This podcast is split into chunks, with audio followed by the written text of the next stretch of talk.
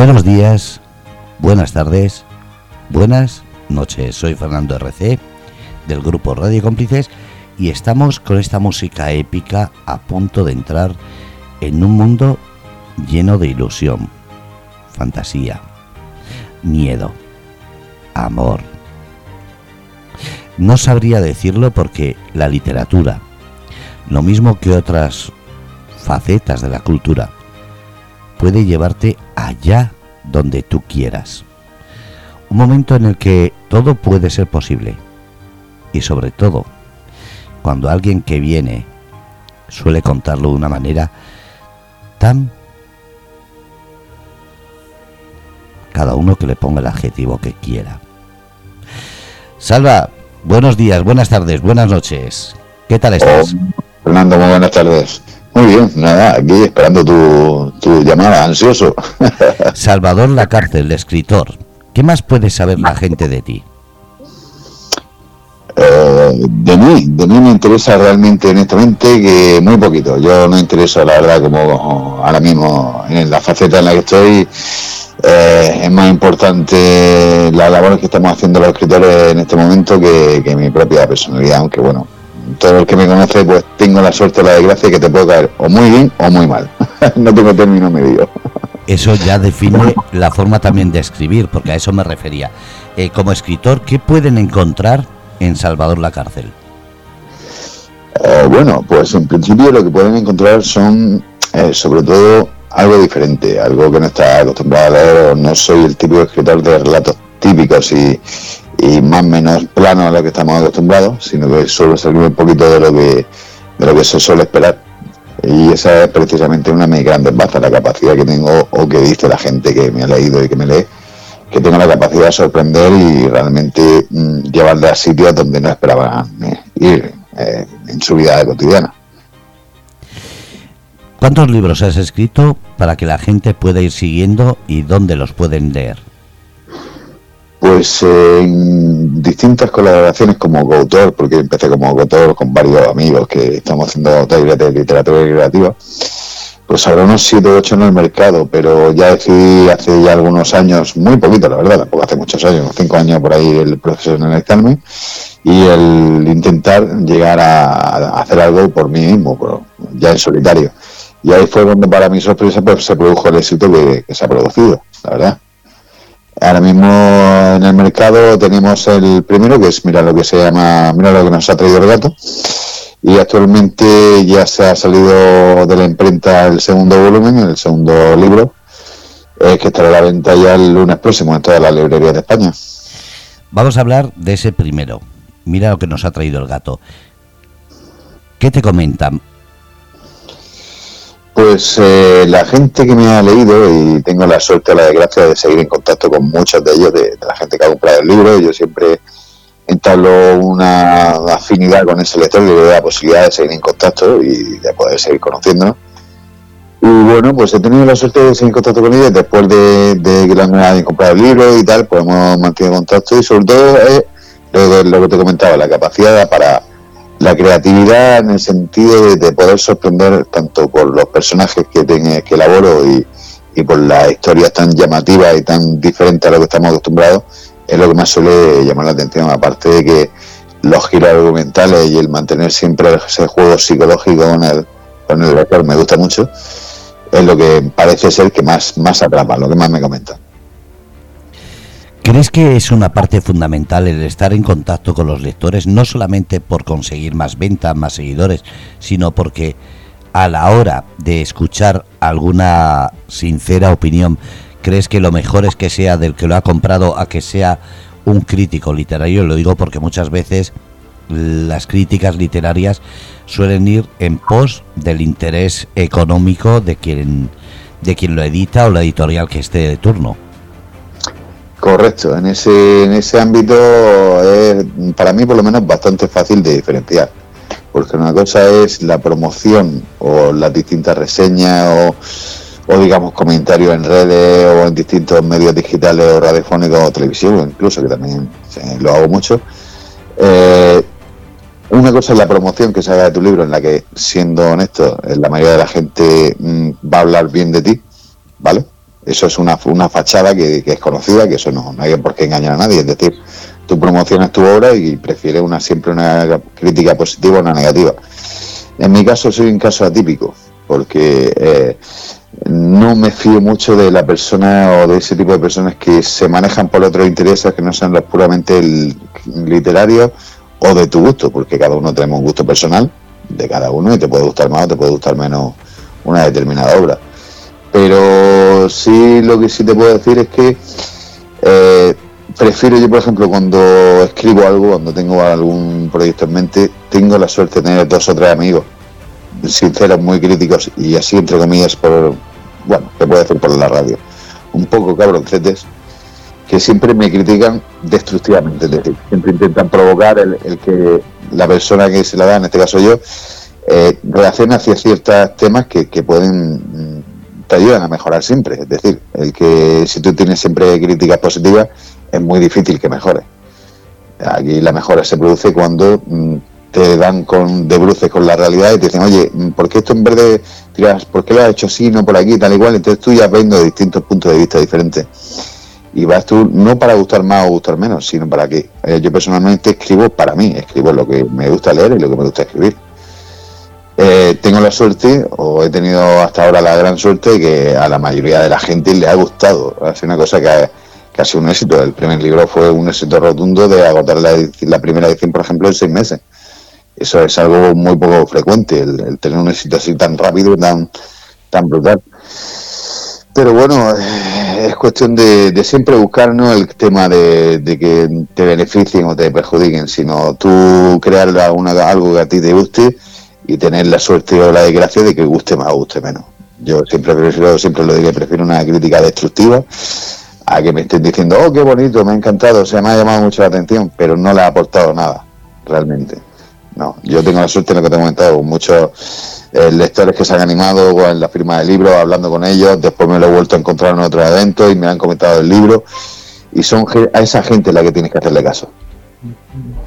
¿Crees que es necesario, y lo digo eh, por comentarios que ha habido en otros autores y en otras firmas de autor, ¿crees que es necesario cada vez más la inclusión del libro digital o audiolibro? Eh, necesario. Mm, no, necesario no es. Eh, ahora mismo sí que estamos en la era digital en la que todos nos movemos con móviles, con tablets, con ordenadores. Mm, es una vía más. Es decir, una facilidad. Hay gente que disfruta mucho teniendo en un iPad o en una tablet eh, 14.000 libros, por ejemplo, y leerlo ahí porque es cómodo el poder trasladar esa cantidad de libros. Yo personalmente eh, prefiero la, edición de papel. Mm, llámame romántico, pero el tener una obra en tus manos y poder manosearla, eh, disfrutarla, olerla, eh, para mí hay gente, la mayoría de la gente con la que hablo de este tema precisamente me comenta lo mismo. O sea, la sensación libro digital está muy bonito, pero tú el aparatito se te cae, se te rompe, lo pierdes y lo has perdido. Un libro lo puedes perder, pero es algo físico que tú estás viendo y tocando. La sensación es totalmente distinta.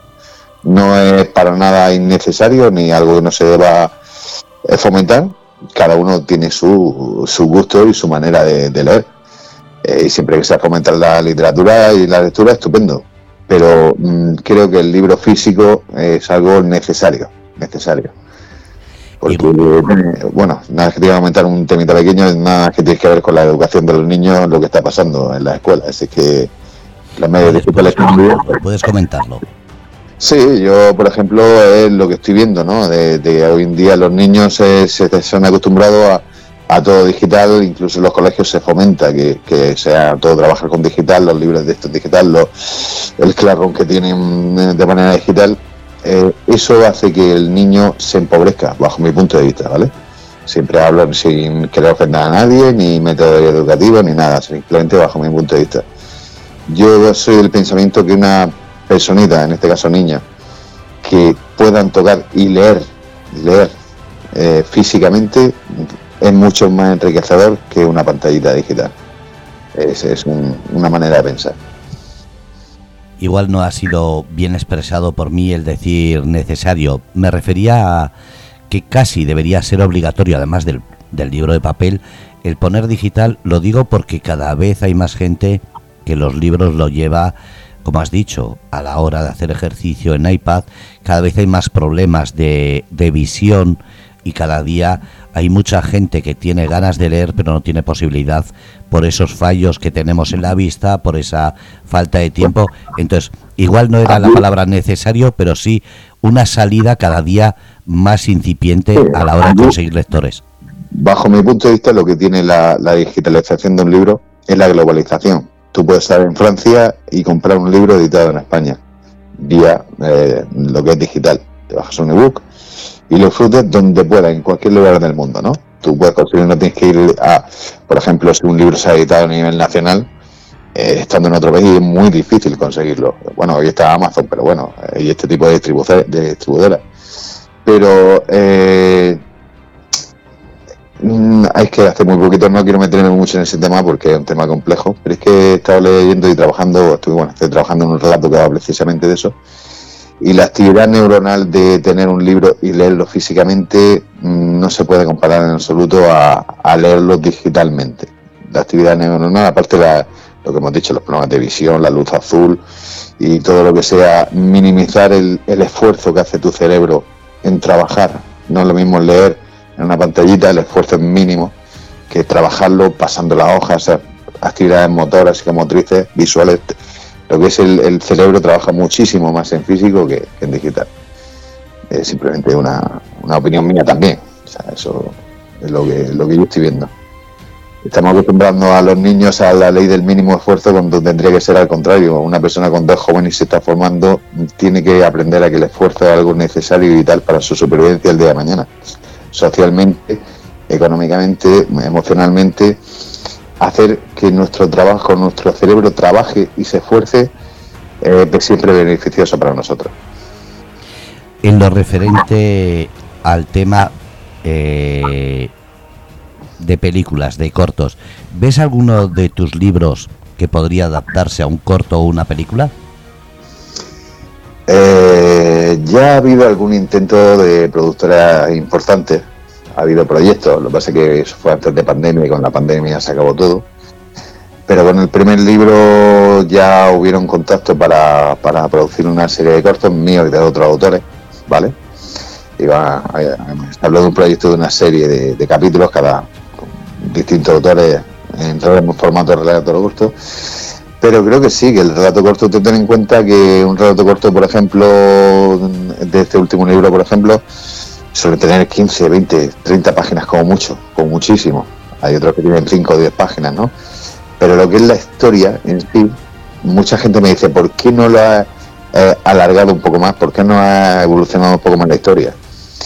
Y es precisamente porque eh, cuando tú escribes algo, no sabes las ramificaciones, es como un árbol. No sabes cuántas ramas te van a salir, cuántas subtramas. Eh, hay relatos que sí darían para un corto, o muy en mi caso, mm, hay varios relatos que, que sí darían para, para hacer una serie de cortos, otros no, otros son simplemente ideas que te lanzo, te intento comer un poco la cabeza, más así vulgarmente dicho, y hacer que pienses. Sobre todo los relatos son sorprender y que te haga reflexionar, ¿no? El, el hacer un relato es para expresar una emoción o hacerte sentir una emoción. Y en mi caso, pues hay muchos relatos, por ejemplo, ya te digo, los contactos que tuvimos con las productoras en su momento, eh, veían que podía tener Mm, consistencia suficiente, la historia eran originales, poco, poco, mm, eh, ¿cómo decirte? Em, son historias que se podían dar mucho de sí en un corto, porque son muchos matices los que trabajo. el tema de personajes, de sus tramas, eh, es una cosa que te puede llenar mucho si le prestas atención. Salvador, ¿es difícil vivir en este momento de del escribir de la literatura? Vivir de la literatura. ahora mismo, en este momento, es muy difícil vivir de eso solamente. Yo ahora mismo, por la experiencia que tengo, si solamente me tuviera que vivir de yo y la mayoría, la inmensa mayoría de escritores que, estamos metidos en, este mundo, vivir solamente de la literatura, hay muy poquitos elegidos en España. En otros países ya no sé cómo está la cosa, pero en España vivir solamente de eso es muy difícil por el modelo de, de recompensa económica que se recibe. Es decir, tú ten en cuenta que eh, normalmente si trabajas con editorial, eh, el beneficio tuyo por libro vendido es muy pequeño en comparación con el, todo el trabajo lo has hecho tú, excepto luego bueno, la distribución, la, impresión del libro y todo eso, y, el trabajo de promoción que quiere hacer el editor. Pero el gasto asumible y el beneficio hay muchísima diferencia. Es decir, eh, yo ahora mismo tengo la suerte de que tanto online como por distintas ferias y, firmas ejemplares, eh, la mayor parte del beneficio va para mí. Otra cosa es que sea evento de la editorial pero vivir de eso, en el momento creo que hay muy poquitos autores en España, hablamos de escritores de mucho peso que vendan millones de ejemplares. Para vender millones de ejemplares es muy difícil. En ese caso sí se podría. Vivir de ello eh, vendiendo la cantidad de, libros que nosotros vendemos, que es mucha. O sea, nosotros, tengo, yo por lo menos tengo la suerte de tener mucha venta de libros, pero se puede pensar que es un complemento a, otra, a otro ejercicio, a otra profesión que tú tengas. Eh, vivir de, la literatura hoy en día y antes y aquí en España es muy, muy complicado. Hace no tanto, igual un año o menos, era muy difícil que los autores tuvieran un lugar, un espacio, un sitio, y no hablo solamente en medios de comunicación, sino en cualquier localidad. Ahora parece que se ha puesto de moda, parece que la gente está cada día eh, aceptando más esas firmas de libros, esas firmas de autor, esos locales donde crear esa lectura o presentación de un, de un escritor. Eso es bueno, es una moda, hay que tener cuidado porque esto es un boom y puede que nos revienten la cara. Yo creo que no, yo creo que en ese aspecto eh, habría que fomentarlo más aún, el hecho de hacer firmas de ejemplares eh, eventos literarios, en ferias culturales, tanto de todos los tipos de, artes que tenemos, pero especialmente en literatura, hacer siempre ferias y firmas con, público a la que el público pueda acceder, eso siempre es lo mejor que te puede pasar. Ten en cuenta que para una persona que quiera una obra de arte, en cualquier disciplina, el tener el contacto con el público directo y el poder establecer con ellos una comunicación, porque le presenta tu obra, ellos la reciben, tú ves sus reacciones, hablan contigo, comentan, oye, ¿por qué te dedicado a esto? Es una interacción entre personas y eso siempre es muy enriquecedor. El contacto entre, entre autores de, cualquier tipo de obra, en este caso literatura, que es lo que me ocupa a mí, con el público es muy enriquecedor. Y también no solamente para el escritor, sino para el propio lector. El propio lector eh, a lo mejor va a una firma de libros a los que no ni siquiera conoce el autor, sino que se encuentra la, firma y se acerca por la plena curiosidad que tenemos por naturaleza. Pero el acercarse a un escritor y conocer su obra y poder dialogar con él, incluso si, si te gusta, comprarla y llevártela dedicada o firmada por el autor, eso tiene un valor añadido muy importante. No es simplemente ir a una librería a comprar el libro y llevarte a la casa. Te puede gustar la obra o no, incluso puede que haya gente que haya comprado mi libro y puede ser que no le haya gustado el libro. Pero el rato tan ameno que hemos pasado, no hemos conocido, hemos hablado de su experiencia, de su hijo, cómo se llama, de qué se dedica, y ellos interactuar contigo, eso es lo más bonito de esta profesión. No, no te voy a engañar, Fernando. Eh, yo puedo tener un libro maravilloso, pero si el libro está en la estantería y, y no se produce esa interacción entre lector y escritor, mm, a mí por lo menos me faltaría algo. Seguimos creyendo que la firma de autor solo es un paso para vender libros, no se da cuenta el público que es la forma que dices tú de conocer un autor, de saber lo duro que es crear eh, esos personajes, esa trama, esa resolución, esa, en el fondo, parte de contar su vida, aunque sea eh, totalmente ficticia, pero también nos involucráis tanto que sin esa firma de libros, lo que dices, igual en una estantería no se dan cuenta y es casi una suerte el que elijan un libro u otro, ¿no? Sí, eso es, por ejemplo, yo siempre, cuando la gente me pregunta este tipo de, esta pregunta en concreto, siempre lo comento. Eh, tú puedes ir a una estantería y lo primero que te va a, llamar la atención es la portada. Con un poco de suerte leerás la contraportada para ver de qué va. Y más menos te va a ir a los libros porque hoy en día en la librería ya te indican eh, ciencia ficción, fantasía, terror, suspense, ¿no? Y entonces, según el género que a ti te guste, tú ya vas directamente a esa estantería. Eh, eso está muy bien porque, bueno, es una manera de facilitar el camino a que la gente coja el libro y un libro cualquiera, me da igual, coge un, cualquier libro y lo lea. Ahora bien, el tener la posibilidad de, hablar con el autor, tú ten en cuenta que nosotros, aunque eh, se crean libros de ficción, o biográficos, o de históricos, eh, quieras que no, la persona que, escribimos, los escritores, algo de nosotros ponemos en esa obra, sea de género que sea. Es decir, eh, no quiero decir que yo tenga la misma opinión con mi personaje, no, porque mis personajes, pues, eh, tienen su tinte mm, de retorcimiento, de macabro, de, llevar un, poquito las cosas al extremo, ¿no? Yo no estoy en ese caso. Mucha gente dice, ¿cómo se te ocurre escribir eso? Digo, escúchame, es ficción. Yo no soy así. Yo no voy por ahí matando gente, vamos a ver. Eh, yo intento provocar en ti una emoción, ¿vale? Y, entonces, eh, esa sensación que tiene la gente, tener algo escrito por alguien, algo lleva nuestro, de todos los escritores, algo, porque es nuestra manera de enfocar la vida. No quiero decir que la disfrutemos así, en realidad, pero algo nuestro se queda impreso siempre en un libro. Entonces la gente pues tiene que, también adentrarse en esos mundos. Salvador, ahora que has dicho que es personal muchas veces lo que escribes, en ese sentido, cuando una, digamos, eh, cuando un relato se mete en una faceta que puede ser trágica, puede ser de suspense, de miedo, eh, ¿es una forma de sacar miedos interiores o al revés, eh, frustraciones? Pues hombre, en este caso yo te puedo comentar la del primer libro. Del primer libro, lamentablemente, yo me encontraba en una situación personal muy complicada. Eh, no lo voy a esconder, mi mujer tenía cáncer, falleció de cáncer.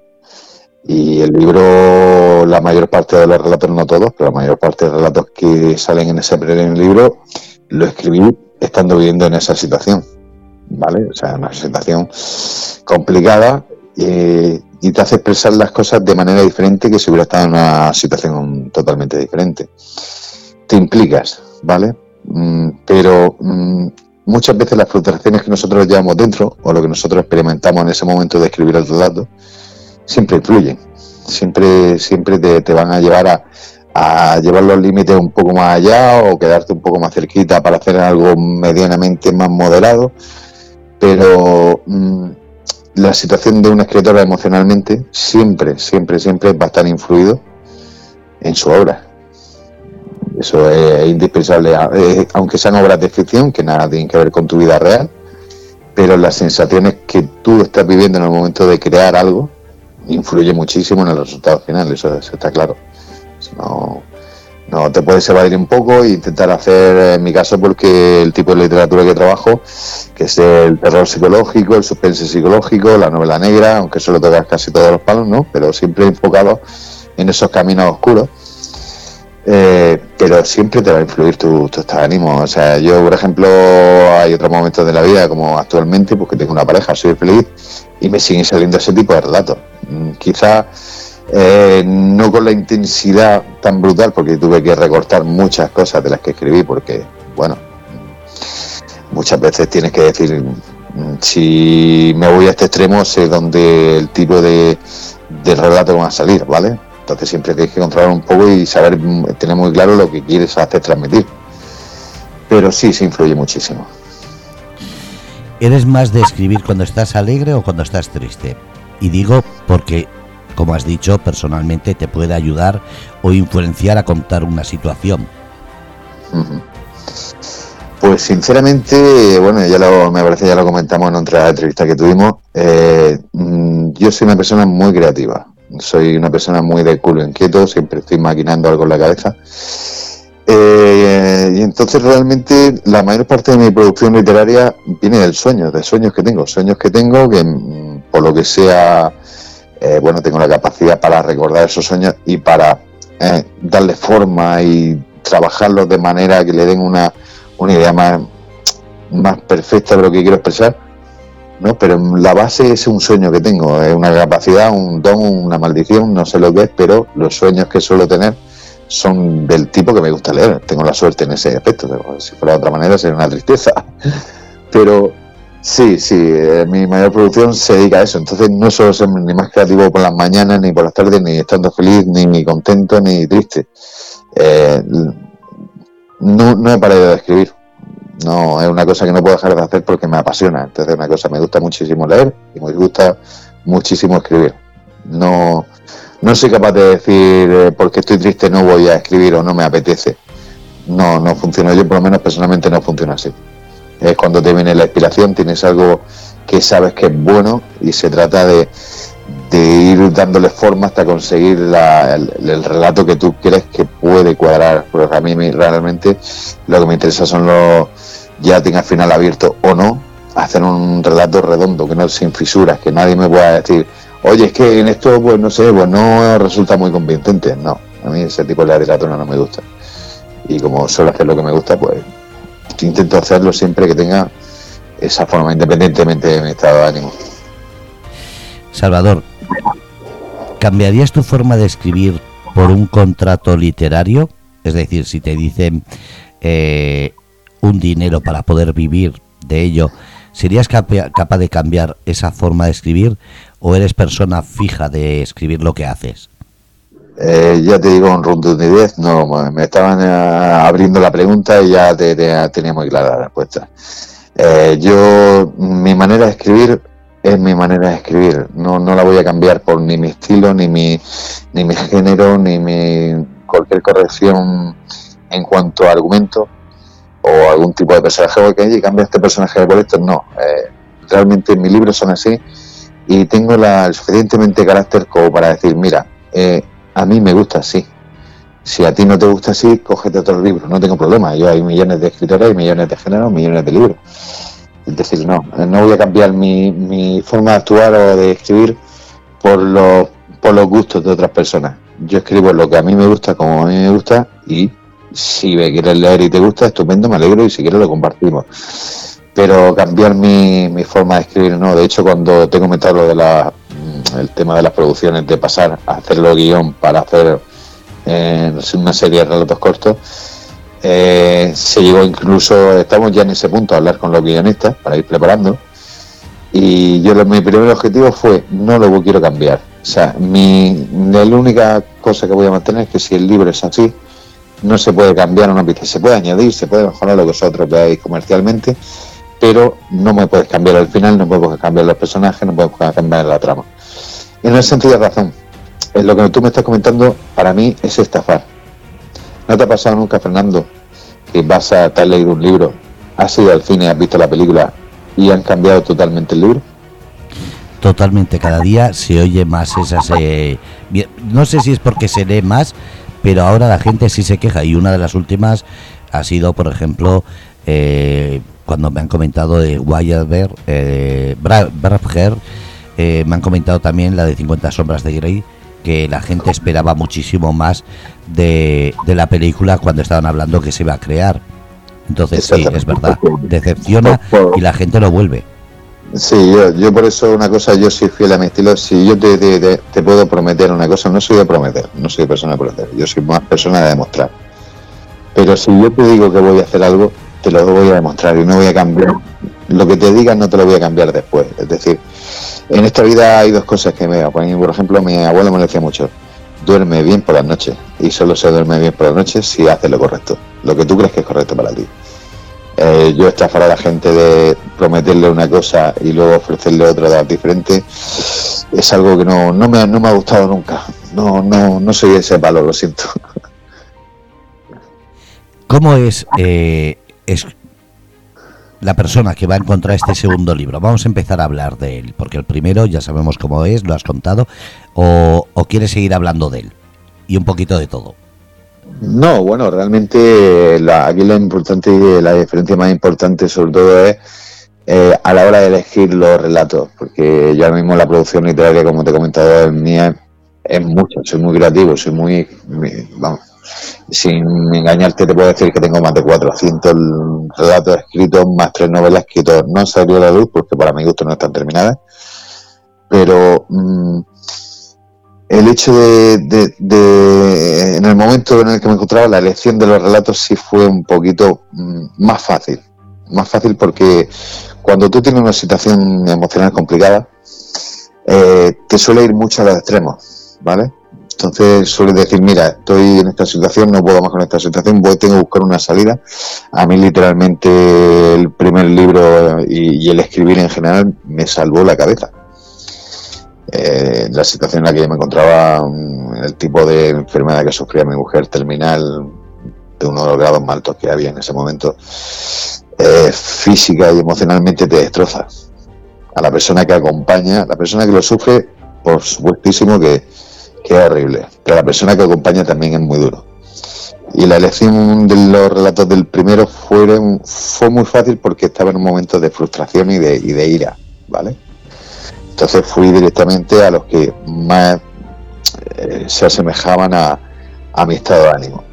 En la elección de esto del segundo libro, por ejemplo, ha sido más tranquila, he tenido más tiempo para, para ver qué relato elegía, qué tipo de libro quería conjuntar, porque yo no soy una persona que, que te coja, por ejemplo, 22 relatos, como en el caso de este último libro, son 22 relatos.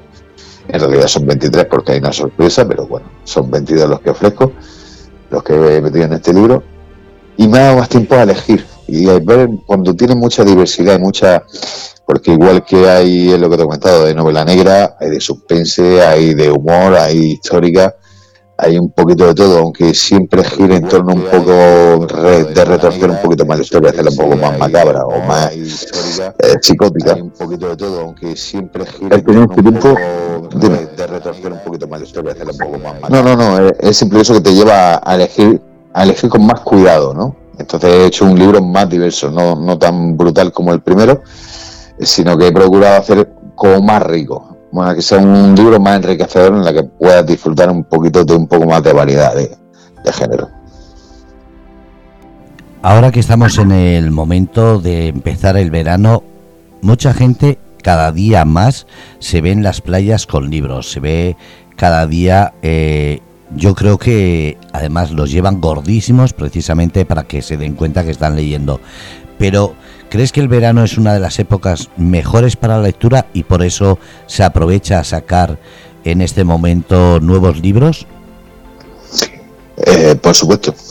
Eh, el tener eh, en el ser humano cuando tiene buena temperatura agradable y, tiempo, aparte de divertirme, divertirnos como nos tenemos que divertir todos, salir, hace buen tiempo, el sol, la playa, pero el tener un poquito más, parece que los días son más largos, parece que tienen más tiempo a hacer más cosas. Eh, dejamos mm, las ocupaciones que tenemos un poquito más de lado y cogemos las aficiones que tenemos. Y hay mucha gente que una de sus aficiones es leer.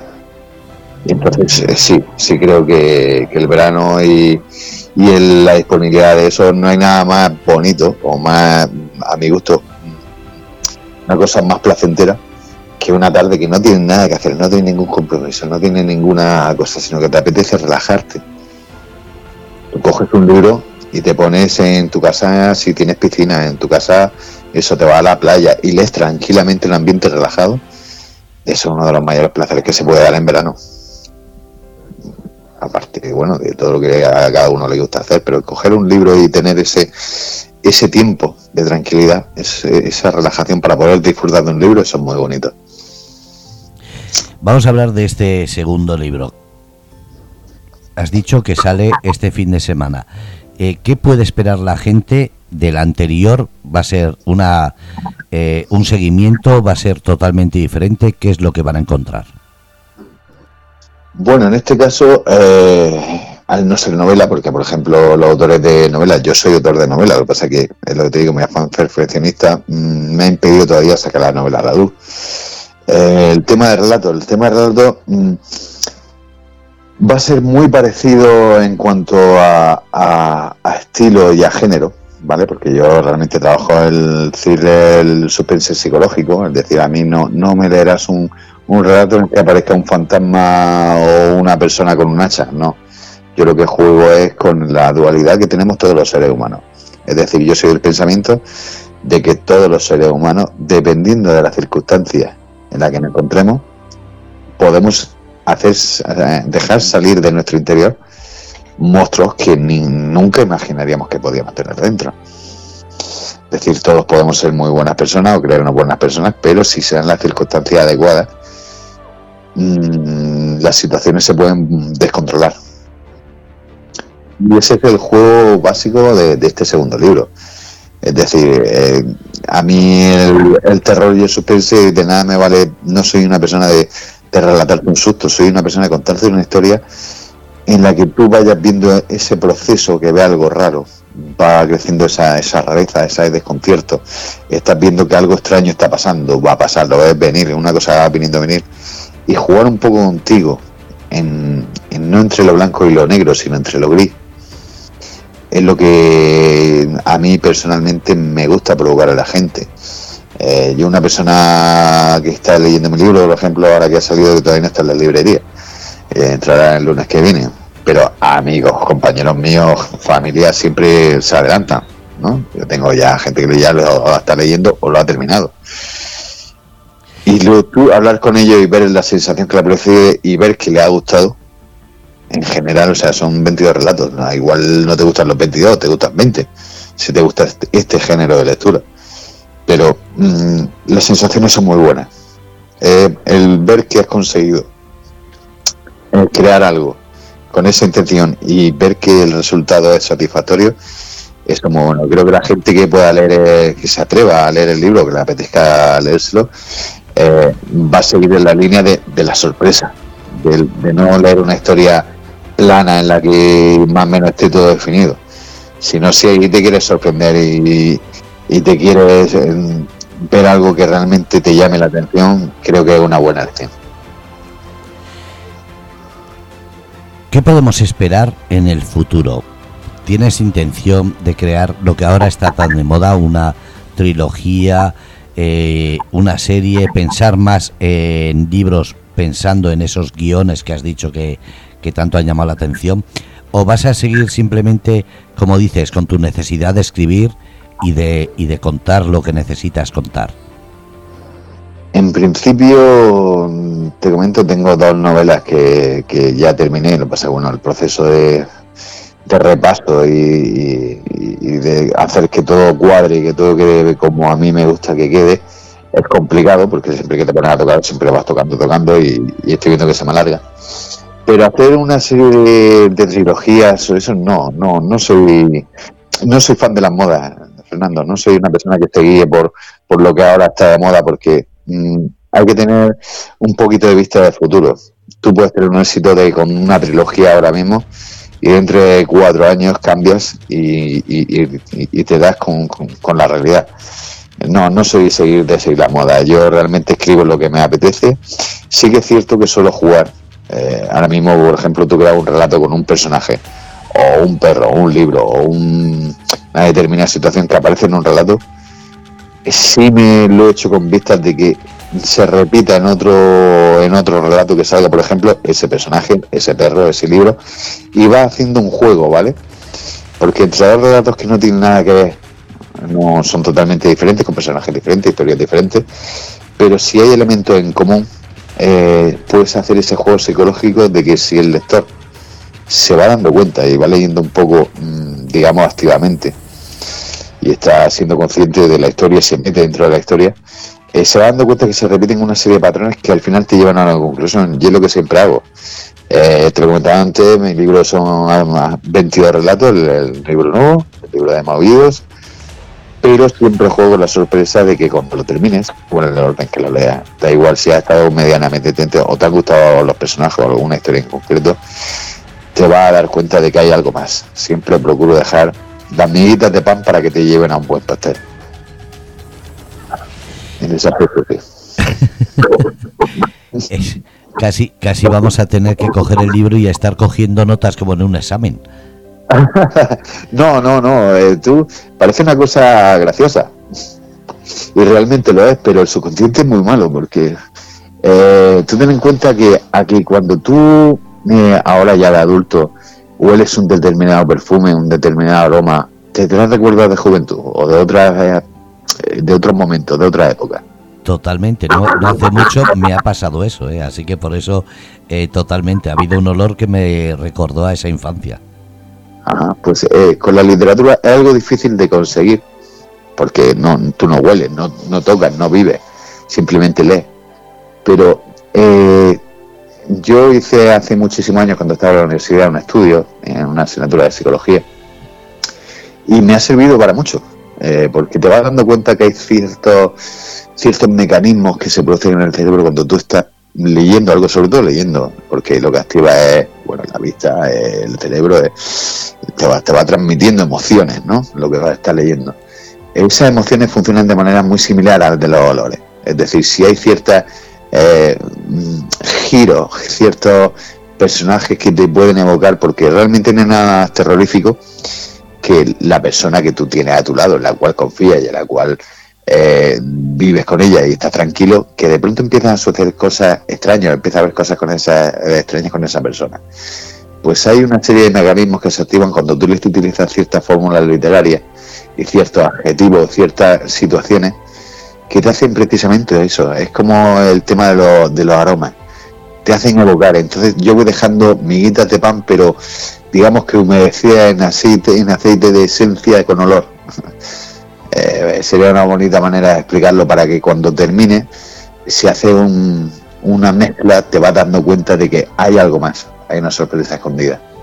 Y eso para mí es muy gratificante. Ahora mismo, de las tres personas que con las que recientemente he hablado que se han terminado el libro, me han comentado precisamente eso. Digo, tío, me ha sorprendido en este aspecto porque no te vas dando cuenta, pero te vas metiendo en una atmósfera en una serie de historias, de vivencias, incluso de personajes, la forma de hablar de los personajes, que te van llevando a que hagas un conjunto un poco mayor, aunque todos los relatos sean independientes. no tiene nada que ver unos con otros, pero hay algo que los va uniendo. Y cuando tú terminas, esa es la sensación que busco cuando el lector cierra la tapa y ahí termina el libro. Eh, la mayoría de las personas nos leemos un libro y vale, ya me lo he leído, me ha gustado mucho, vale. Pero cuando tú te encuentras a alguien que, como me ha pasado recientemente, la primera firma, la primera vez que salió el libro, este nuevo que se ha movido, fue este fin de semana precisamente en la Orquestra donde no hice una presentación, sino que simplemente lo puse a la venta, en la firma de ejemplares, y una chica que se había leído el primero y se compró el segundo, ¿no? Y por la tarde, pues de estas coincidencias que vas caminando por la playa me la encontré. Y es una persona que, que lee muy rápido, le gusta mucho leer. Y me lo dijo, dice, oye, en este segundo libro, esto que aparece aquí, ¿tiene que ver con lo primero? Con el primer libro, fíjate lo que te digo. Digo, sí, estamos unidos por esto. Entonces estuvimos hablando y lo estuvimos conversando y me, decía precisamente eso. Es que me ha sorprendido muchísimo que hace, el primer libro lo sacaste hace dos años y sacas este nuevo y lo he terminado y sigo sacándole matices, sigo sacándole coincidencias que te llenan todavía más. Eso es muy bonito. ¿Cómo se llama esa forma de escribir, porque ahora mismo me está viniendo a la cabeza la palabra telaraña, eso de estar eh, de una esquina a otra y todo estar a la vez eh, enredado, pero con esa sensación de enredado, pero con el desvío suficiente para que se transparente, pero cada punto esté unido. Exactamente, sí, es, la precisamente eh, se basa todo, digamos, para explicarlo bien, una araña teje una tela de araña, ¿vale? Y se va, pues eh, las arañas son normalmente pequeñas, se va 10-15 centímetros y ella sabe cuando algo toca en la puerta, cualquier hilo, sabe qué hilo ha tocado, ¿vale? Yo procuro hacer ese juego en el lector, es decir, por eso te comentaba que esta segunda, con este segundo volumen, este segundo libro, eh, he tenido más tiempo para prepararlo. En la primera, en el primero, pues mi estado de ánimo salió de manera, digamos, natural en este segundo libro he ido jugando, buscando relatos y escribiendo relatos para que se interconectaran entre sí en algún momento. Y por eso por lo que te comentaba, es decir, esa interconexión que tienen los relatos, aunque sean todos diferentes, en épocas diferentes, personajes diferentes, eh, todos tienen un puntito en el que se van uniendo. Y ese juego a mí me gusta mucho porque eh, si una persona te lee el primer libro y le gusta, y se decide comprar el segundo, y lo compra, y lo lee y le gusta, se va dando cuenta de esas cosas, de esa interconexión entre relatos. Y eso es un juego que a mí personalmente me gusta mucho porque, a pesar de ser dos libros totalmente diferentes, están interconectados. Eso es algo que solo se puede escuchar aquí en una entrevista o en una firma de autor. Eh, porque claro, en una estantería o en internet cuando lo van a comprar todo esto no se sabe. ¿Crees que es necesario este tipo de programas también para desvelar un poquito la curiosidad de la persona sobre ese autor, pero sobre todo sobre ese libro? Hombre, es fundamental. Ten en cuenta que eh, en la sociedad que vivimos ahora mismo, cualquier. Tú puedes tener una obra buenísima, un libro buenísimo, una pintura maravillosa, una partitura genial, pero si no se escucha, no se lee, no se toca, no se mira, eh, esta pared, esto es como si se perdiera. No, no se luz, no se conoce. Ten en cuenta, yo desde aquí te doy las gracias públicamente por la oportunidad que me vuelva a dar de estar contigo hablando, porque todo lo que sea promocionar las creaciones de una persona y que otras personas puedan disfrutar de ello, conocerlo, descubrirlo. Porque en literatura, por ejemplo, como casi todo el arte, pasa mucho que si te gusta un autor, es muy difícil que cambie. Si ese autor saca libro nuevo, lo vas a comprar y te lo vas a leer. Eh, si te gusta mucho, yo que sé, te iba a hacer un, un escritor, pero da igual estamos muy predefinidos a ir a lo que nos gusta porque nos aseguramos o creemos que nos aseguramos que nos va a gustar. Eh, yo pienso que hay que dar oportunidad a conocer cosas nuevas, autores nuevos, sobre todo mm, que, están despuntando ahora y que pueden ser mm, muy buenas obras, pero tienes que darle la oportunidad. Es decir, tenemos que ser más abiertos de mente, más enriquecedores. Yo en mi caso personalmente me he leído casi todo lo que ha caído en mis manos a mí me enseñaron a que la lectura es buena porque te abre los puntos de vista y te abre la mente. Da igual que ese libro te guste más o te guste menos. Lo bueno que tiene es que si no te gusta, ya sabes lo que no te gusta. Y vas a seguir buscando hasta que encuentres algo que te llene más. La vida es eso. Es probar, me llama la atención, no me llama la atención, pruebo otra cosa, probar, probar, pero siempre estar probando cosas. Y en la literatura sobre todo es eso, es leer diversidad de autores hasta que tú vayas encontrando el propio camino que te llena, que realmente te llena. Y seguir descubriendo autores es lo más importante. Una mezcolanza, aunque tengas un género que es el que te gusta un autor que te gusta, pero siempre hacer esa mezcolanza que hace que, la lectura siga adelante, no se quede solamente en una, como dices, un género o un autor.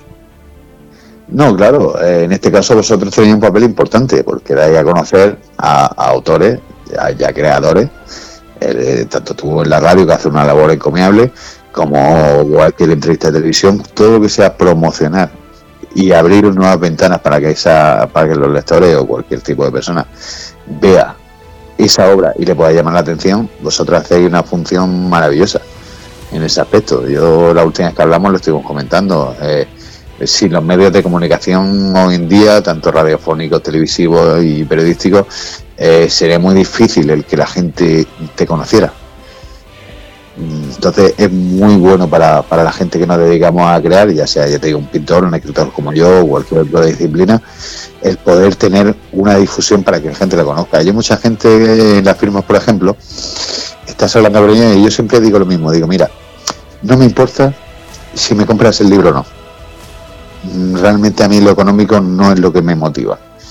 Pero eh, si le das la oportunidad, por lo menos vas a tener una experiencia enriquecedora. Te puede gustar menos, te puede gustar menos, te puede encantar, ojalá sea así, pero para mí lo importante es que se conozca la obra, al autor, en este caso que, está contigo y está hablando contigo y te lo puede presentar en primera persona. Eso es lo importante en este en el campo artístico, por lo menos en mi caso literario, como escritor, a mí me da más o menos igual que se vendan mil libros que mil quinientos. Hombre, siempre que se vendan mejor, pero mi objetivo no es ese, mi objetivo es dar a conocer mi obra y que la gente pueda experimentarla. Y de ahí a, pasos mayores pues siempre estaremos a, preparados, pero lo importante es conocer la obra, no ganar dinero con ella. Qué bueno. Eh, ¿Qué les dirías a los oyentes que ahora te están escuchando o después en el podcast? ¿Qué le diría? Eh, chicos, mi segundo libro titulado Maullidos estará la semana que viene en la calle. Os invito a que lo conozcáis. Si os gusta y queréis probarlo, quizá os intereséis por el anterior. Y esto es una pirámide que funciona así. Si te gusta uno, vas a probar el otro y así. ¿Qué les puedo decir más? Mm, disfrutar lo que hacéis. Si cogéis un libro, mm, procurar darle la oportunidad que se merece. Dentro de ese libro hay millones de experiencias de la persona que lo crea eh, hay estado de ánimo, hay emociones que se pretenden expresar. Lo que se tiene que hacer siempre es dar la oportunidad de conocer y luego decidir. Pero siempre estar abierto a todo eso. Eh, si tú eres abierto para probar cosas nuevas, tu vida va a ser mucho más rica. No en dinero, pero sí en, en, puntos de vista, en experiencias, en sensaciones. El vivir prácticamente es, eso, es probar cosas y disfrutarlas. Y es lo que animo. Pues Salvador, muchísimas gracias por estar aquí en Grupo de Cómplices y sobre todo espero que sigamos en contacto para que podamos hablar de más libros, de más autores y sobre todo que des esa imagen de lo que es real y sobre todo de esa audiencia que debe acudir a esa firma de autor, como dices, no pensando en comprar un libro, sino en conocer lo que es el mundo de la literatura directamente del autor. Sí, siempre hay que estar abierto a nuevas experiencias. Es lo básico en esta vida. Lo dicho, muchísimas gracias, Salvador. Muchas gracias a ti siempre, Fernando. Un abrazo grande. Un abrazo enorme. Hasta luego. Hasta luego. Bueno, pues habéis escuchado Salvador La Cárcel Frutos, escritor. Además, una persona que habla bien clarito y sobre todo que lo ha dicho, la lectura te puede ayudar en todo, como le ha ayudado en la vida y sobre todo es una parte más de la vida, ya no es cuestión solamente de un movimiento cultural. Gracias a todos desde el Grupo Radio Cómplices. Seguimos con la cultura dando luz y reconocimiento.